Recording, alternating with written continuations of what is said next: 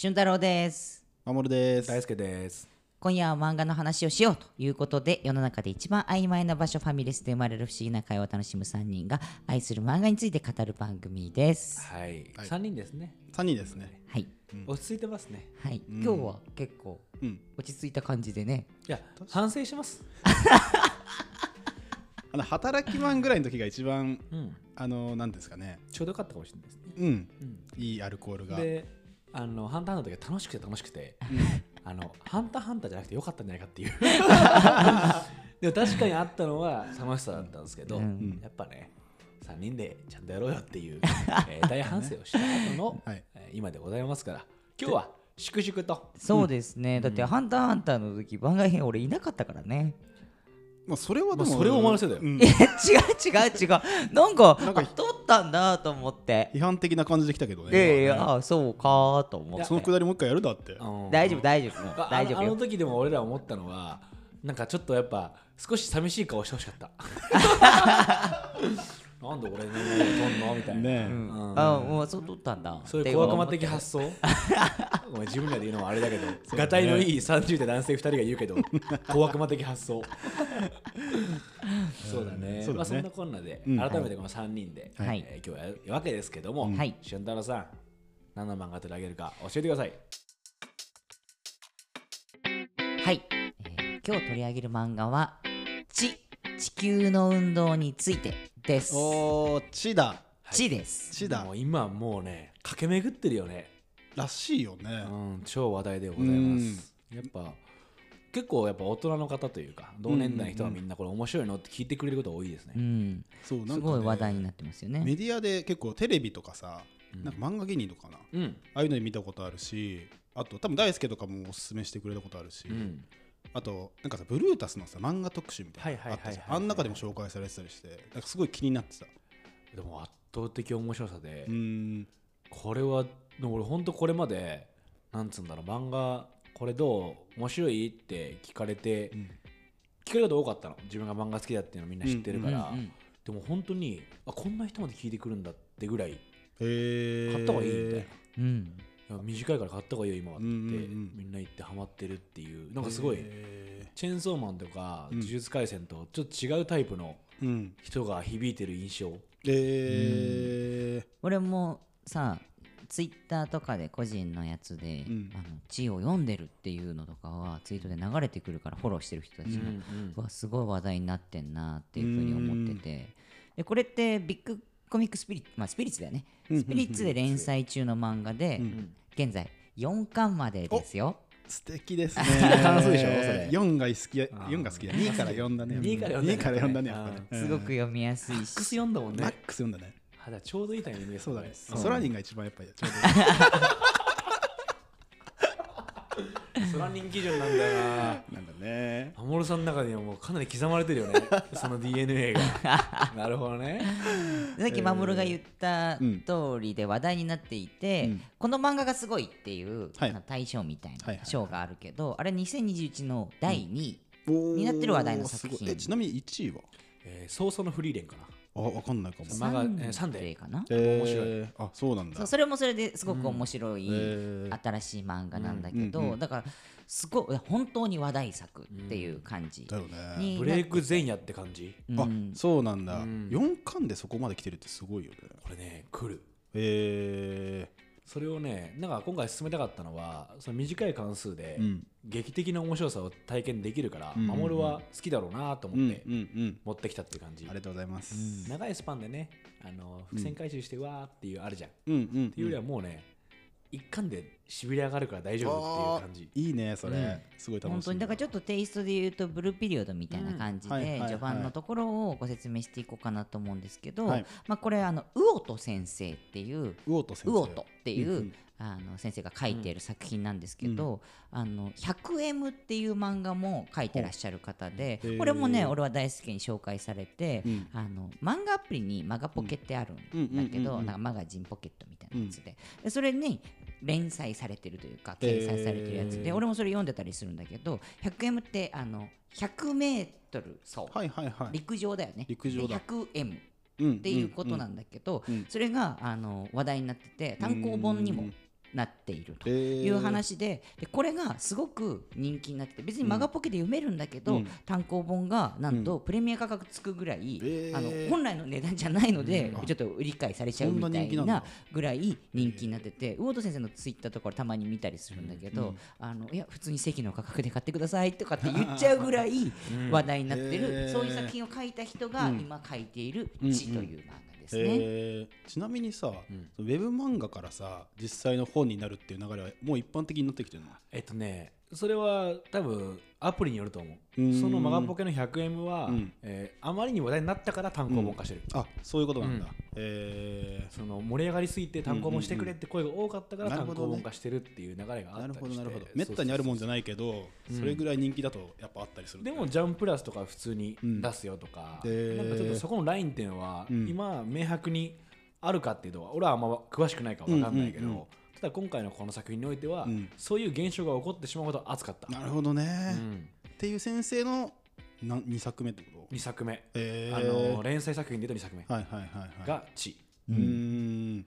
でこの地地球の運動についてっていう副題がついてるやつなんだけど、まあタイトルの通りですね、あの普通というか何百年前かな？500年ぐらい前とかうん。以上前は、その地球が中心うん。宇宙のうんうん中心にあって、でその天が動いている。はい。っていう話なんだけど、まあ、そこが歴史的にはさ、うん。実は地球が動いてるんだよっていう話が変わっていったっていうのがあった、うん。まあそういうエピソードを漫画でちょっと一応フィクションも交えながら描いているという作品なんだまあ副題の通りだね。天動説土地同説の話、そうへえ結構なんか真面目な話題だね。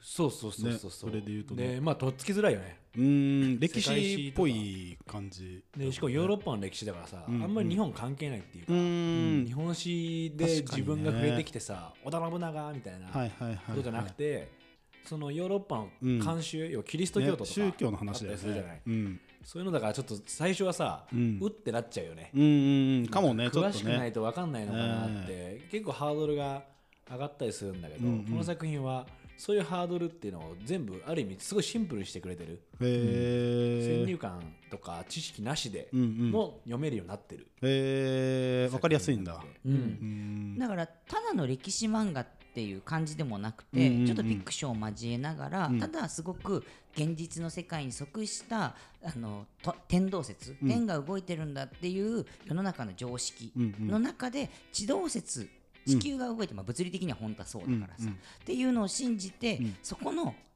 この常識を変えるはい。ということに命を懸ける人々も命を懸ける人々のこう描かれている話という漫ですね。ーなるほどね。うん。面白そうだよね。えー非常に結構さこういうの見るとさ血生臭いだろうなとかさ、なんか疲れそうなイメージないそうだね。なんか歴史の情報として知ってる中だとそうじゃん。ね。そのね指導説を唱えた人のそのなんていうか虐げられ方みたいなのはうんうんうんさなんか習ったじゃんねそうそう。そのイメージあるかも。だから結構最初重たいかもってちょっと思っちゃう人は多いだろうなって思うんだけど、結構そのノリが軽いんですよ最初から。あそうなんだ。あのまあ言葉選びは現代っぽくて。うんうんうんなんか例えば難しい言葉をずっと使っていくっていうよりは、うん。なんかね入り口とかで、うん。なんかやばいのでみたいな言葉が入ってきたりするの。あセリフで。あなるほどなるほど。はだからある意味すごい読みやすい。いはいはい。血生臭くはあるんだけど、うん。堅苦しくもないってういうーん読みやすいんだ。そうそうそう。なんか想定されるハードルはうん。なくしてくれてるっていう感じできるだけでこれってさっき守もちょっと言ったけど、うん。その当時の天動説っていうのは地球が中心であるっていう、うん。まあ宗教観も含めての考え方、うん。ロジックっていう話だからそこを物理だとかって言って、はい。ロジックで語ることし自体がすごく危険なことなんだよね、なるほど。だって神がいるわけだからさ。そうだね。そう、まあ、日本だとちょっと感覚が弱いかもしれないけど、ヨーロッパってさすごくキリスト教しかりさ、うん。こう神様がいて、うん。で作られて我々は選ばれた人間であるというか、うん。生物であるっていう話があったりするから、はい。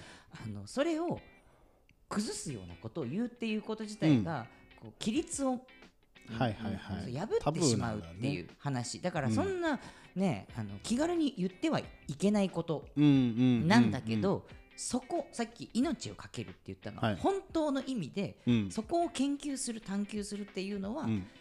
死んでしまうかもしれない。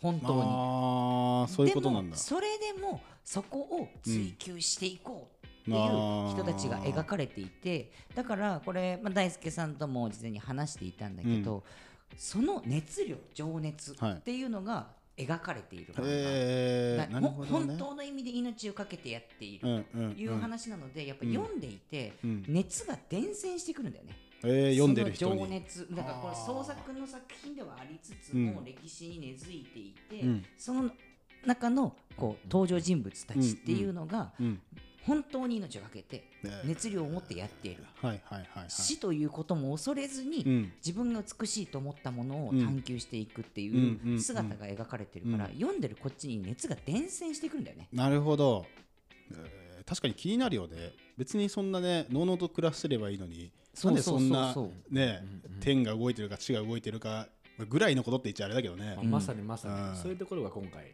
うん。話していく中でうんいろいろこう伝わっていくところかなってなるほど。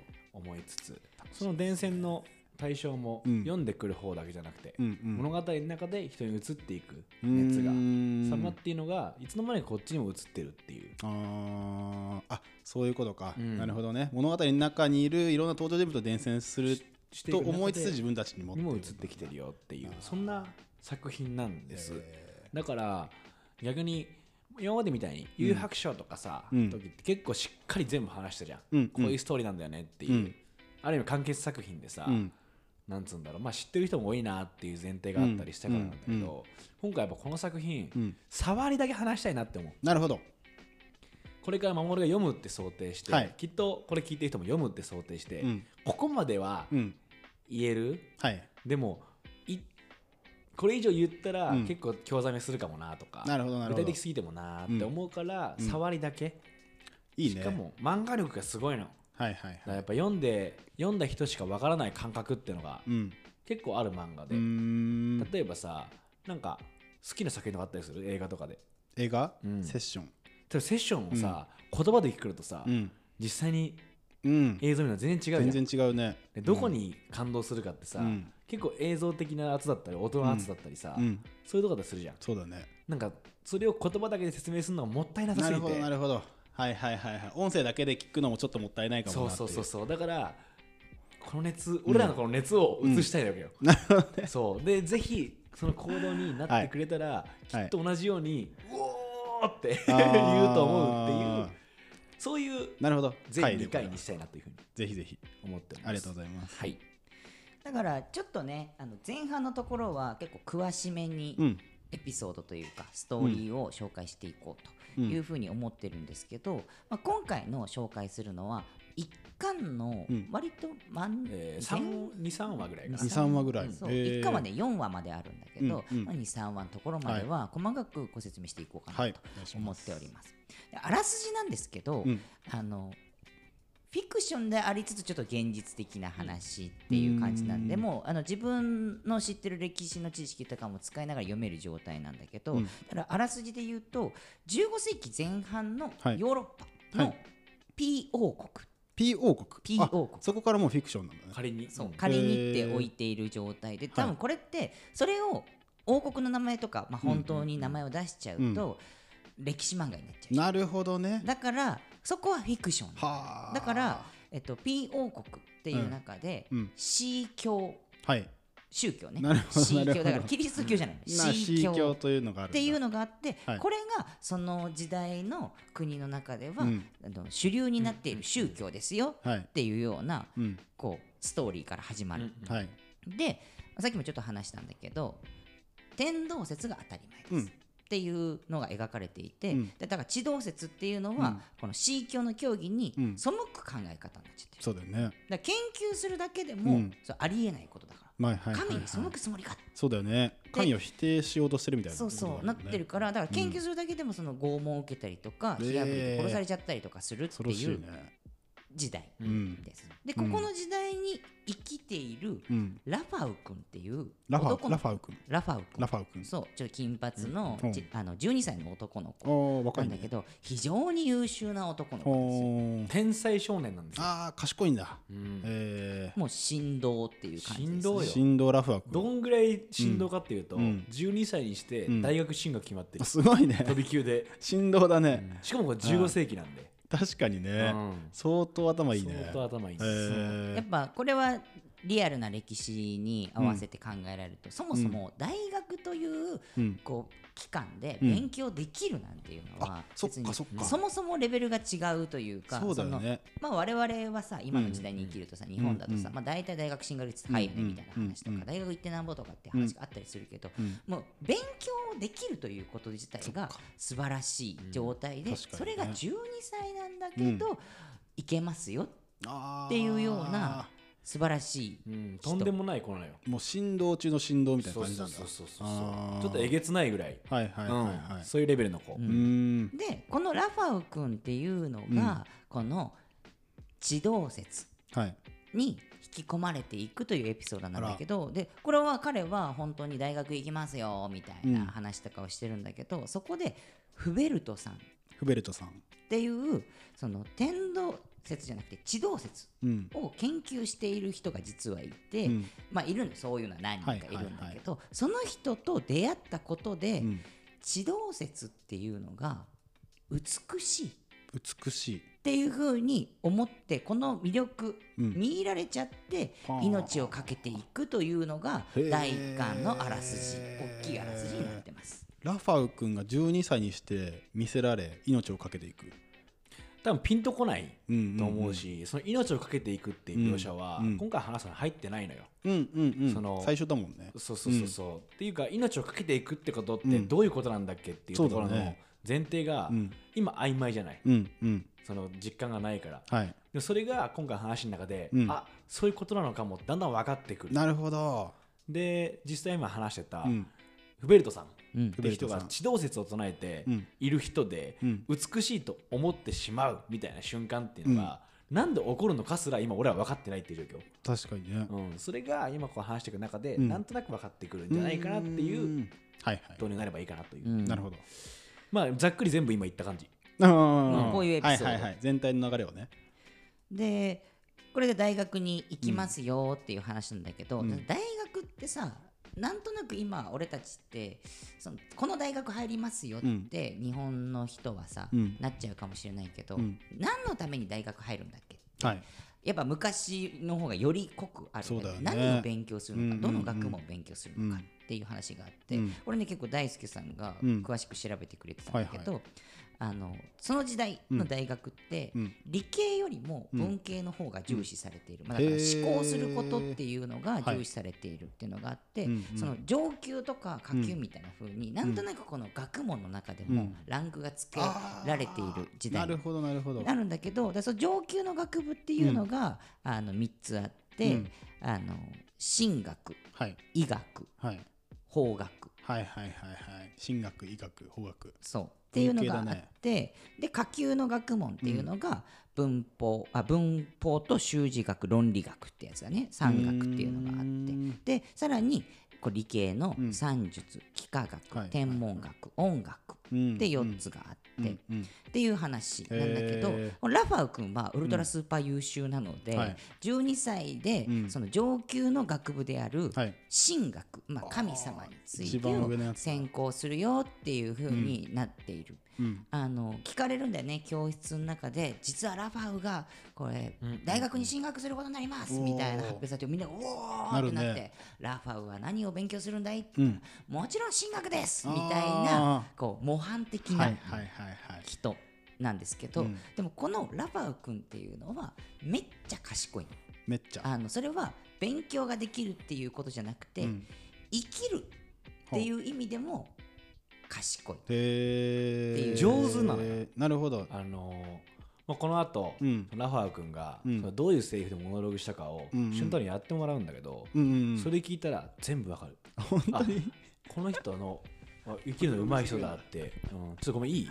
ラファウが実際その、さっき言ったじゃん。うん。あのみんなの前で、はい。進学うん。行きますみたいな、はいはいはいはい。わーっていう時に、うん思うのよ、なるほどね。それをうわーって浴びながら えちあることを思う。ちなみにラファはやっぱ眼鏡かけてんの？あかけてないです。あかけてないんだ、うん。なんならねお前みたいな話してる筆算の。ああそうなんだ。確かに上げてる髪上げてる。あそっち系なんだ。の。ちょっと俊太郎に言ってほしいなと思って。あぜひぜひ。俺ちょっとそれあのお願いしていいですか俊太郎さん、はいでこれでモノローグでみんなに「うおー!」って言われて「進学です!」って模範的な顔をしてる時のラワー君は、うんもうキリッとした顔をしてるんだけど心の中でうん「世界ちょれー!」大変申し訳ないがこの世はバカばっかだ。かくいう僕も孤児として生まれ我ながら貧困で惨めで不憫で脆弱という罪要素満載だった。が生きるのがうまかった。それもすごく。僕の信条は合理的に生きる。だ愛とかに代表される無意な感情や無駄な欲望に惑わされず合理的な選択をすればこの世は快適に過ごせる合理的なものは常に美しいのだその信念に従った僕は今や清廉で聡明で謙虚で有力と思われている。っていうのをみんなに「おー!」ってやられて言い切ったね。似合うっしょ。似合うね。俊太郎俊の口調太郎さに似合うね。似合うようん。ね、これ言ったことあるでしょこれ。いやまあ。同じセリフ。いだからね、うん。この人は世界ちょれえと思ってんだよ。やすごいね、うん。あでちほんょっとずる賢いにというより近いのかなはうまい。うまい。本当にうまいの。のさっき言ってた合理的選択をし続けてる、はいはいはいはいはい。ちょっと嫌なやつ感ぐらいあるけどね今のセリフ聞いまあまあまあまあそう,、うん。そうよ、うんうんある意味ね。合理的すぎて。賢すぎて。うん。えー。その映ってしまうやつ、ではあるけど、うんその反面ね純正度もあるんですよね。純粋なポイントもございます。あよかったよっかった。た12歳12歳だもんね。そう。でそんな純粋なポイントってラバー君にとって何かっていうのは、は好きなことが実はあってあいいですね。こう進学とかっていう話じゃなくて、好きなのは天体観測が好きなの。あそうなんだ。そうそうそうそう。星見るのが。でなんでかっていうと星ってさ、うん。まあ今我々の中で常識だけど、うん。規則正しく決まって動くじゃない確かに。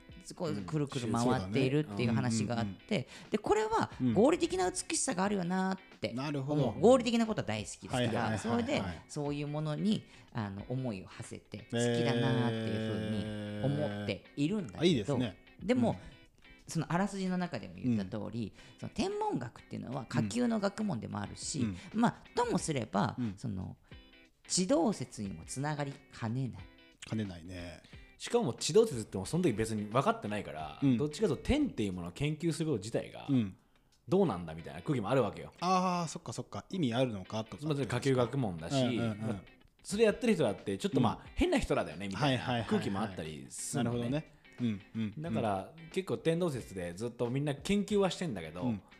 例えばそれをメインでやろうと思うと、うんいわゆる出世街道ではないっていうか、ああそういうことだよね。うん世の中は出世街道にいるわけではないよっていう。ちょっと変わり者集団というか。そうそうそうそうそうそう。んんん。ね、これど真ん中じゃないよねっていう話があって、でその時にラファウ君っていうのはうんさっきの自分の中のモノローグの話もあったけどもともと孤児なの、すっごい早くしちゃったけど。ね。聞いてた聞いてた。個人なのよ、うん。でも聞く聞き取りやすかったね。聞き取りやすかった聞いてねるやすかったよね。よくあの長ゼリフ言ったなと思ったもんね。うん。多分染み込んでんじゃない、ね。いつもの俊太郎だったもんねどっちかとい世うと。界一ょれーって。でその孤児だったうんラファウ君っていうのは、なんでじゃあ今大学に行けるぐらいそういう環境になったかっていうとまあ、生き方がうまいのもあったんだけど、まあ、その生き方のうまさゆえに、うん。その学校の先生をやっているはい。元月さんっていうのがいるんだけポど、トポトツキさん？そううん。元月っていうのがいるんだけど、この人がうん。養父、まあだからこう養子に入ったえー人とはいはいはいはい。なるほどなるほどでその学校の先生だからさっき教室でラファウは大学行きます、うん。何を学ぶんだいとかって聞いてるのはお父さんなわけ、あそういうことなんだ。そうそうそう。しかもえープロ月さんその時、うん。12歳で大学大学に行くの、うん。なんかやばいのでっていうのよ。そうさっき言ってた。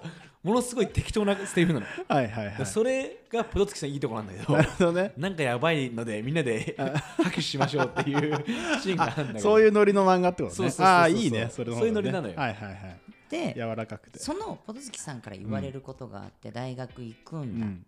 じゃあ天体観測うん。やめろってお言われる。これやめろって言われる。やめろって言われるの？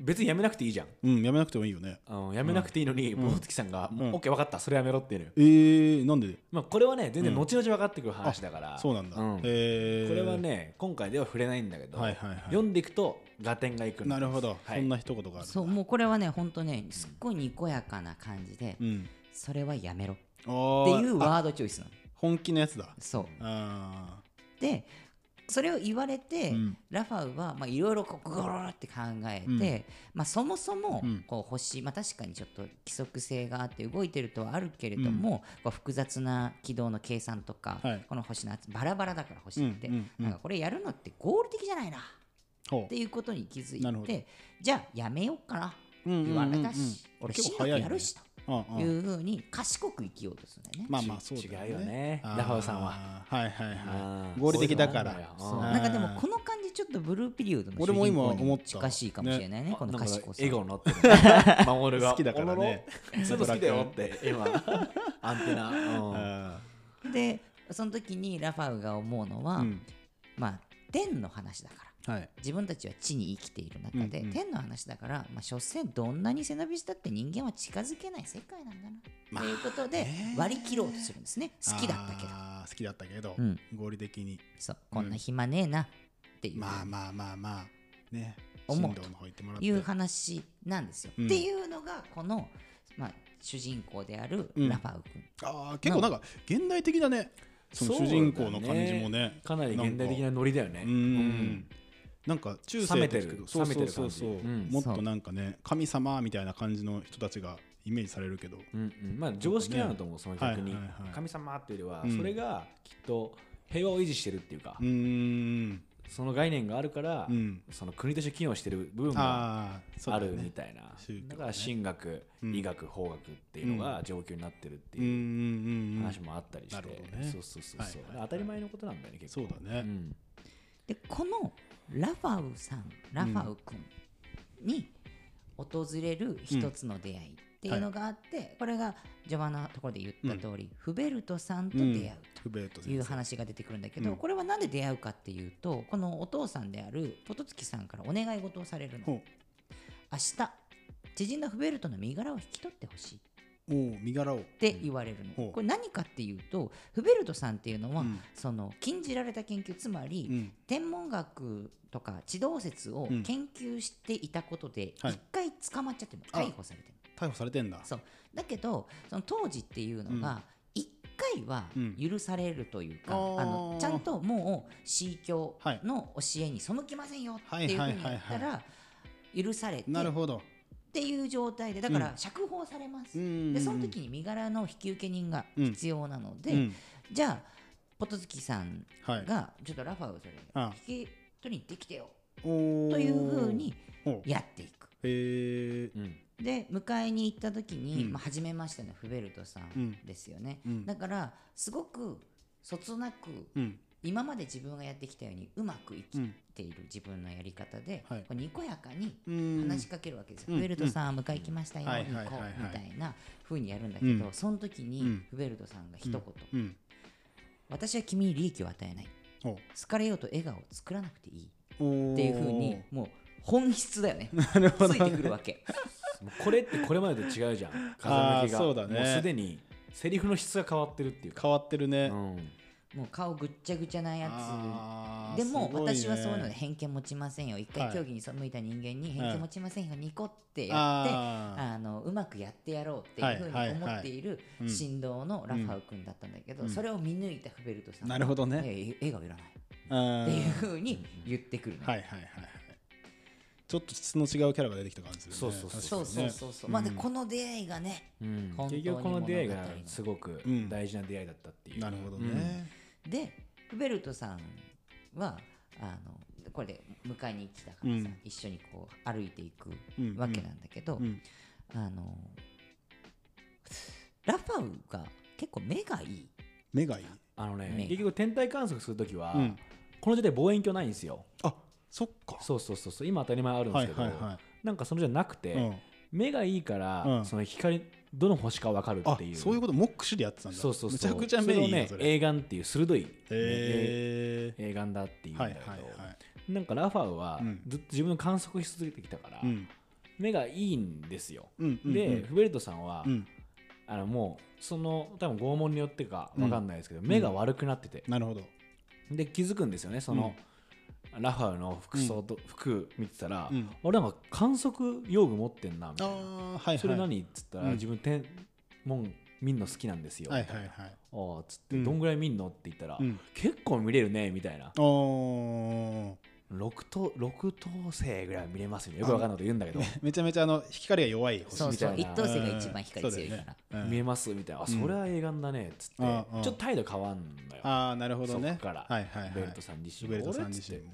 この人。うん。天文する子なんだこの子はってね。うんうんうん。そこからちょっとねあの一気に話が。はい変わってきそうだね。変わるんですよ、うん。うん。まあこう会話していくうちにね。そう。だから釈放されて、もうすぐラファウが持ってる天文器具とか、その観測記録とか見て、今言ったようなコミュニケーションあって、うん。じゃあこれで研究続けられるっつって。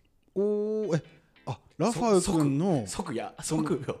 すごいね。釈放後即。確かに。それもおかしな話だね。よく考えたら。いそう。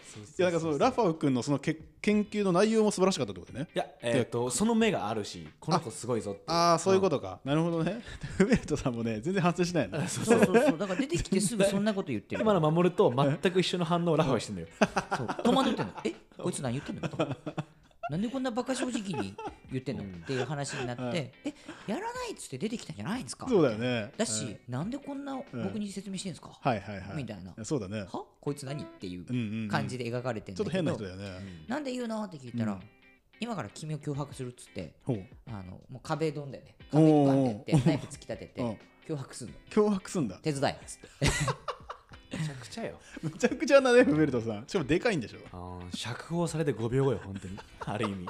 出会って5秒でと一緒。出会って5秒。うん。めちゃくちゃでしょ？脅迫。うん出会って5秒で脅迫。天文野郎さん。ナイフで壁ドン。めちゃくちゃやでマジで。そうだからもあーうラファーも、すごいね。ええーっつって。どいやどそうだよね。どどどういうこと？っていうふうになるわな。なってる。うん。だってそもそもさ、うん。あのフベルトさんの話で言ったけど一回捕まったうん。釈放された。まあこれは許される、うん。二回目はまあ死刑、それはねそうそうそうそうそう。そうだよでね。まあ一回捕まってうん。こうなったってことに対して、うん。まあ、このテンポ感で脅迫してくんのかいっていうので、うんうんうんうんうんもう逆にラファは受け入れんのよ、あそうなうんのもうしょうがないじゃん、そうなんだ。うん、で、うん。まあ明日からちょっと観測手伝えという話になって、うん。でいつも観測してるお前が観測してる場所より、うんもっといい場所あるよと。おーそれちょっと惹かれるよね君の見てる場所ってあの辺でしょ、みたいな、うん。その記録見たら、はいはい。やべえよっつって、だよっつって。よくわかんない。強靭だなっつって ラファは帰るわけ、はいはい。でその次の日に、うん。その実際にフベルトさんにうん。その場所に連れて行かれるのよ、うーん場所にね。多分大興奮。ラファはめっちゃ見えるじゃないですかみたいな、はいはいはいはいこんないい場所あったんすか、っていうので、もうこれまでの冷静な感じとかうん。合理性ぶっ飛ばしていく、あー上がっちゃったんだ。あそうそうそう。ぶち上がっちゃうわけ、えー。なるほどね。そのそのなんつうんだろう。実はラファはそういううん。童心も持ってて、はいちゃんとね、はい。はいはい好きだもんね。そうそうそうそう、うん。でバーって見ていくわけよ、うん。うんでその時にまあ聞くんだよね。あのラファもさ、うん。ウェレットさんにさ、うんうん。おーっつって、まあ、こうやってなんつうんだろう、えー星見て、うん。あれこうですねこうですね、うんうんうん。まあなんでそんな研究すんのかっていう、まあそうだよ気になるよね。うん。うん。まあ、その時にフベレットさんがすげえことを言うのよ。うん。想像できないね。さっき、まあ俺らはガンガン地動説地動説って言い続けてるけど、はい。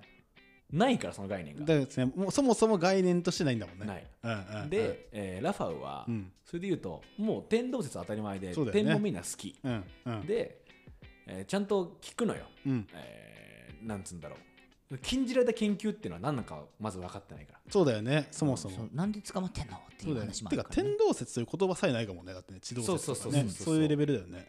うん。そういうところからこの観測の夜が始まるうんみたいな、うんうんうんでそっからか、えー聞いてなんだっけなと聞いて。聞いてなんか宇宙がどういう形をしてるか知ってる？っていうふうにおー。フベルトさんが尋ねるわけよ。はいはい。でその時にラファウはうん。こう地面に木の棒でうん。書くのねはいはい。地球が真ん中にあって、天体たちがなんかうん。ぐるぐるこう回ってる、地球の周りをうん。回ってるみたいなちょっと複雑なうん。図を、ぐにゃぐにゃぐにゃぐにゃぐにゃって本当にあああ。その全部の動きがこううん。不規則だからはいはいはい。決して整理された図ではない。ああなるほどね。うん。ああそうはいはいはいそうそうそう。はいだからぐちゃぐちゃな図になっちゃうんだそうあの地球を中心にうん。天が動いているという前提でうん。絵を描くとうん。複雑な図になる、うん。でそれを描いてまあそれが一般常識はいではあるから、うん。じゃあっつってフベルトさんがラファに尋ねるうん。この真理ってうん。美しい、ここの宇宙って美し美しいっていうふうに尋ねるわけ、うん。でそしたらラファウはうん。めちゃめちゃ模範的な回答で、うん。うん。まあ、そもそも美しさって個人の感覚だからうん。真実とは関係ないよねみたいな話をさらっといくね。さらっといくんだけど、うん。ここでフベルトさんがまた本質をつくの、答え避けてるなっつって。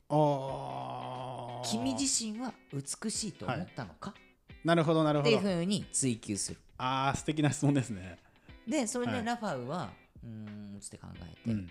まあ個人で言ったら、うん。あんまり美しくはないと思う、うん。で美しくないことは、まあ、残念なことだけど、うん。別に問題ではないよね。うんみたいな。冷静よ。うん冷静だね。うん。まだ冷静全然。うん。うん。っていう話をうん。こう、まあ模範回答だよね、まあそうだね。をしたら、フベルトさんが、うん。大問題だよそれって。っおう。ていうふうに言大って問題なんだ。もう私はうん。美しくない宇宙になんかうん。生きていたくないよ。おおっていうふうに言ってあのこうラファウもさ、うん。何言ってんだこいつ。まあそうだよね。そうそうそうそうそう、っていう話なんだけどだからその美しさとかじゃなくて、うん。理屈なんで、はいはいはいはいやめてもらっていいですか、フルトさん。みたはいいなはいはいはい。感じになって、怖いよね。そうそうそうそううん。美しいで全部通そうしてんだよ 怖いよねちょっ怖とね思うじゃん。変な人だよね。だからその一般常識であるうん。天動説うんまあ、ラファウからしたら、うん。確かにこのぐるぐるぐるぐる図を描くのはうん。複雑だし、うん。その美しさないかもしれないけど、理屈としてはロジックとしては通ってるから、まあまあまあそうだよね。星が動いてうん。神がいる地球が真ん中にいて、で他の星たちが動いて太陽が昇ってくるんだよ、うん。っていう話をした。うん。ら、フベルトさんがはい。じゃあもしうん。太陽も星もうん。動いてなかったらあっていうことをこうラファンにほ問いかけるわけよ。いいえさすがにそんなの成立しませんよ。はっはみたいな。うねそんなわけないもんね。そうそうそんなわけない。ラファンの常識の中では。かっこ笑あかっこ笑うぐらい笑っちゃってる。やっ何てんなみたいな。やってん。だやべえやつだな。そう。だってじゃあなんで、動いてなかったらなんで太陽昇ってくるんですか、そうだよな。何言ってんすか？っていう話してさ、成立しないでしょ？って言うん。ったら、いや成立するよ。ほえ？成立するってじゃあなんで太陽動いてないの？に動いて、うん。あの登ってくるんですか、うんうんうん。っていう話をしたら、うん。今宇宙にがじゃあ動いてるの何なんですか？ううん。ってフベルトさんに言ったらフベルトさんが、うん。地球が動いてんだよ。おおここで地動説っていうのが出てくるんですよ。急に出てくるんだねそこでね。そこで地球が動いてるの概念がうんうん2つあるって話すの。ほう。自転とはい公転。公転と。はいはいはい。地あそこまでがホベルトさん気づいてんだ。そうそうそうすごいね。そうそうだからそのロジ物理学の発想なんだよね、はいはいあのはい数学とか物理学やってる人ってうん。美しさって言うじゃん、まあ、俺たちには理解できないけど、ねうん。この公式は美しいなとか。博士に愛した数式的なそうそうそう、でも本当にそういう話でフベルトさんはその美しさ美学っていうのを持ってて、その美しさを生とするのであれば、うん。動いてるのは地球だぜ。なるほど。っていうふううん。に説明をするはいわけよ、はいはいはいでもマジこう C 教がはびこっている世界のラファが、うん。何言ってんだよこいつ、だよね。あ？マジなんだこいつ状態。そうだよね。だからそれで言うと、うん。だ地球が自転してるからうん太陽は昇るし、うん。星は巡る、うん。で太陽の周りは公転してるから季節があるんだっていう、はいはいはいはいはい。そうだからそれはそれで成り立つわけよ。ラファは賢いからうん。そういう考え方をすれば成り立つよね、うん。は言われても分かっちゃう理論としては正しいけどそう。でもそのもっとし元にあるベースがその宗教だったりするから、うん、受け入れられないみたいな感じなのかな。そうだから、あのうん。今までの自分の常識とは、を崩すけど、うん。確かにそれってうん。成り立っちゃうけどっていうことまで理解をしてでだからそこのロジックの中では太陽って動いてないし、うん。さっきあの前がうん。天動説でこのぐにゃぐにゃ書いていたうん惑星の軌道っていうのは全部つながってる。一個の法則で全てが説明できる。ほう。で宇宙ってうん。一つの秩序で統合されてるよっほていう話。うなんだそれそのだからもう物理の法則だあよそういうことか。一個のロジックで説明できるじゃん、はいお前の描いたやつなんて、うん。この星はこうこの星はこうみたいあなーそういうことか。複雑な話かもしれないけど、地球が動いている公転自転をしているということを理解したとすれば、一個の法則で全部描けませんか？確かにそうだね。でこれは C 教は許さない激高するだろうね。ただ美しさと理屈は落ち合う、ああっていうかっこいいねフベルトさんでこの時にフベルトさんが、うん、まあだから禁じられた研究って何っていう質問のこのやり取りだからさ、はいはいらこれが私の研究。なる言うなればこれを地動説と呼ぼう。っていう風に。これが指導説ですと。出てきたね指導説が。はあ。フベルトさんなんかすごいね。変な人だけどねかっこいいね。かっこいいんです。いやうん。本当だって顔ぐっちゃぐちゃだから拷問されて、だけどで本質しかつかなくてコミュニケーション能力とかがない。だからもううまく生きているラファルとラファウとは対比されている人間なんだけどそこのラファウうにん。与えてしまうのよ、なるほどね。美しさを。真逆の人間だけど。でそこで地動説にラファウが出会うっていうシーンでうん。結構さ今さ細かく描写もさ説明したしうん。ふーんって思うじゃん。うん。じゃあ漫画読まなくていいかなと思うかもしれないけどこれ漫画読んだらうん。激アツ。激アツなんんもうね漫画の演出だよねあれはね。なるほどね。なんだろうね。でもここまで話したところで、うん。やっぱ地動説って言葉がそこで出てくることに意味がある、はいはいはいはい言葉としてないもんね。それまでね。それが多分一番大事なところだったりして、うんうんうん自転後転って当たり前、うん。自分らの当たり前がここでは当たり前でないことが分かる、はいはいはいはいはい。そこの流れで全部なるほどね。そうだよなみたいなことも含めての喜びがそこに、ああ合理的に分かってしまうっていうそうそうそうことだね。そう。でそうなってくるとん。今までの自分の常識とさうん。違うけどうん。でも納得してしまっている自分もいてうんうん。こう相反する感情がさこうわーって自分の中に渦巻くからそんなわけないってうん。反論するわけよラファとかさ。うんいやすごいなとは思ってるけどうん。てかそもそもうん。それって直感じゃない？うん。うん、おお前が言ってることはいって、はいはいね、でしかもこれは C 教にとっては許されないこと、うん。だから2回目あなたは死ぬ。はい。それ命をかけるってうん。愚かじゃない、うんっていう、めちゃめちゃこう正論、まあまあそっちの意味まあまあねの正論を言う。うん。でああだから君の言ってること正しいようん。フベルトさんは言うわけで、うん。でも私はうん命を張る場面でこそうん。直感を信じる。ああいいですね。ー。フベルトさんいいですね。よかっこいいですね。これマジでかっこよくてなんかまあ俺たちはさうん。今こうこういう国で暮らしてるからさ、うん。命をかけるなんてことはないまあね。けど、うん。で本当にそういう場面でさそこまで言い切れるってことはきっとなかなか難しい。本当に死ぬわけだから。本当に死んじゃうもんね。でもだからこそ私は直感をここで信じまます、あいいですね。で信じてうん。それで間違ってたらうん。どうするんですか、うん。だって死ぬんだよ、うんうん。どうするの？っどうすんだろうていうことをフベルトさんに言ったらまたパンチラインなんだけど、うん。不正解はうん。無意味を意味しない。え？どういうこと？う。ん、だから間違ってたらどうするんですか、うん。に対して間違ってることってうん。意味がないわけじゃない、あー間違ってるということさえもあ意味があるよね。なるほどなるほど。でそれをはあ。確信しているからこうん。そ直感を信じれる。この命を張る場でも。そういうことか。確実な一歩になってる不正解がなんかさなるほどなるほど。よく言うじゃん。失敗をした方が成功につながる、し成功っていうのはうんいくつもの失敗の積み重ねだみたいな話あると思うけど、うん。だからフベルトさんはそれを理解しているのよ、しかも自分の命っていうところにもつながってるところでそれをやってんだね。そう。あでー不正解イコール死ぬだもんねいやそうだよ、うん。だけどそのもう自分が生きる死ぬとかうん。は関係ないよね、うん。でそこで間違っていたとしよう。だからってやらないんですか？はあ。いやそんなことはないよ。俺はやる。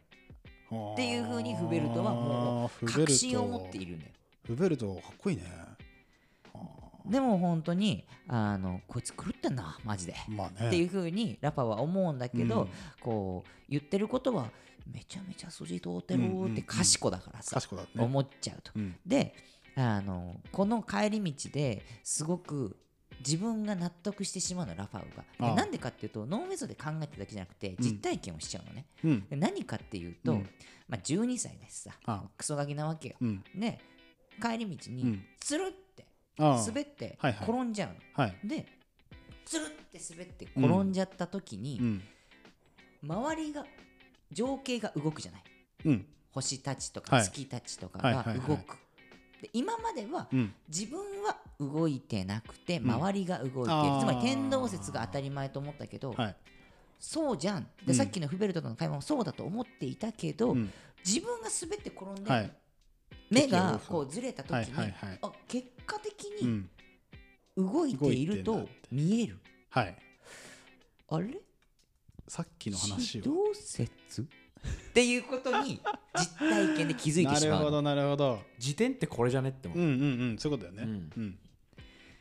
うん。でまあこれで認めちゃうわけよ、うん。でで100歩譲って時点っていうのは知ってるかもしれないけど、うん。公転なんてっていうふうにうん。思って、そのさまあ地球がくるくる回ってるのはいいよ、うん。そうかもしれないけど、うん。そのもっと地球がぐるーって大きく動いてるなんてあるかいなみたいな、うん。まあ、ただうん仮にうん地球が動いたとしてうん。っていうふうにそこを否定しないではい。仮にでペンを走らせてやってみるわけよ。うん。でそしたらさっきまでうん。天動説で説明する時の惑星の動きもぐにゃぐにゃぐにゃぐにゃってたのにうん。もし地球が動くうん。で太陽が真ん中にあるうん。場合うん。もう守も知ってる通うん。り太陽真ん中に置いたらうん。全部の惑星がうん丸円ね。で綺麗に説明できるということを気づいてしまう。あー美しいねそそうれはね。でこの時にうん。美しいと思ってしまうあフベルトの熱がもうラファウに移ってしまうの。移っちゃうんだ。伝染しちゃーうのよ。なるほど。でこれはラファウが本当の意味で、うん。フベルトの言葉じゃなくて、うん。自分の中で本当に地動説に出会ってしまうとうん。いうのがこのまあ序盤。なるほどね。一巻の序盤のお話はいということになります。いやーなんか熱そうだねすごい。そうだねうん熱い熱い話だよねそう。だしこの時にラファウはそうやって自分で計算をしながら、うん。さっきまでぐるぐるじゃなくて綺麗なのを書いてる時に、いやこんなのは間違ってるし、うん。これは異端の思想だし、うん。やったら死ぬし、うん。っていうずーっと自分のことを否定しながらはいはいはい書いちゃう。書いちゃうで書き上がったものが、まあ美しい。まあ美しいよなそりゃな。おーっていう風に興奮しちゃう。そうだ。へで今さっき俊太郎言ったように、うん。伝染し始めてる。えうん。でもこの時ラファーはさまだかもしれないって言ってんああかもしれないなんだ。の、うん。これ地動説ってもかもしれないってぐらい、うん。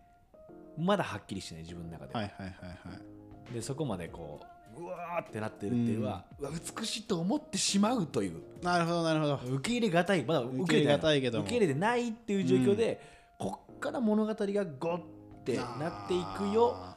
ということで前半。ーはい終了でございます。はい。はい。ありがとうございます。後半でー。後半からがそこがよりブーストすんのかな。うん。うん。すごい上り調子の時に前半で終わったね今ね。持っていきますから。お楽しみにで。はい。ありがとうございます。フベルトさんもっとかっこいいんで、あもっと来るんだ。はい、後半ははい。よろしくお願いします、はい